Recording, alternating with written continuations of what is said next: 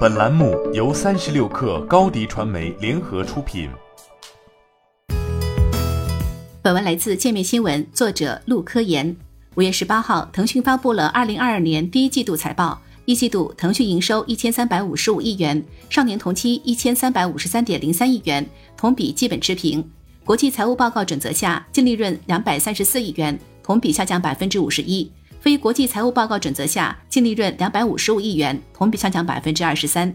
对于净利润的下滑，腾讯管理层表示，不会因为短期因素带来的压力就随便调整成本结构，但会持续进行成本控制，并且有清晰的成本优化重点。一个明显的成本控制措施是招聘收缩，与此前两个季度分别增加八千五百八十九人、五千四百三十二人相比，一季度腾讯员工数仅增加了三千四百四十二人，呈递减态势。游戏方面，一季度腾讯在本土市场的游戏收入下降百分之一，至人民币三百三十亿元，但国际市场增长了百分之四，至人民币一百零六亿元。总体来说，游戏增长幅度放缓，但腾讯仍然迎来了版号恢复发放的好消息。刘志平称。版号发放有几个方面积极作用：一是会有更多游戏发布；二是政策调整释放了积极信号，未来环境有望趋于稳定。尽管此次版号发布名单中没有腾讯的产品，但这没有关系。版号暂缓对一些初创公司的影响最大，因为他们没有办法获得现金流，而那些已经发行了游戏、已经有现金流的大公司就可以较为平稳地度过这段时间。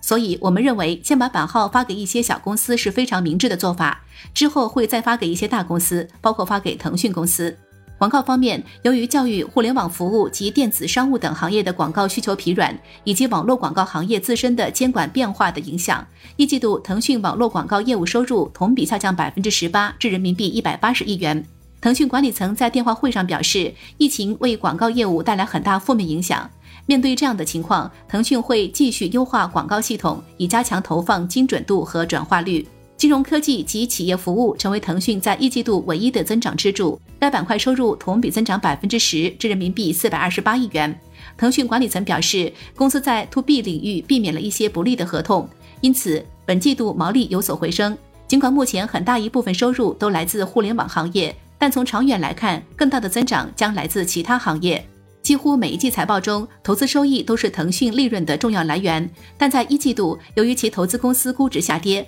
反映投资收益的其他收益净额数据也出现了明显下滑，较去年同期减少六十四亿元。管理层称，腾讯未来会对投资采取更平衡的措施，比如此前对京东股份的减持。他表示，腾讯的投资策略仍然有效，未来会分析更多宏观风险以进行有效管理、合理投资，继续寻找机会并投入资金来应对这些机会。你的视频营销就缺一个爆款，找高低传媒，创意热度爆起来，品效合一爆起来。微信搜索高低传媒，你的视频就是爆款。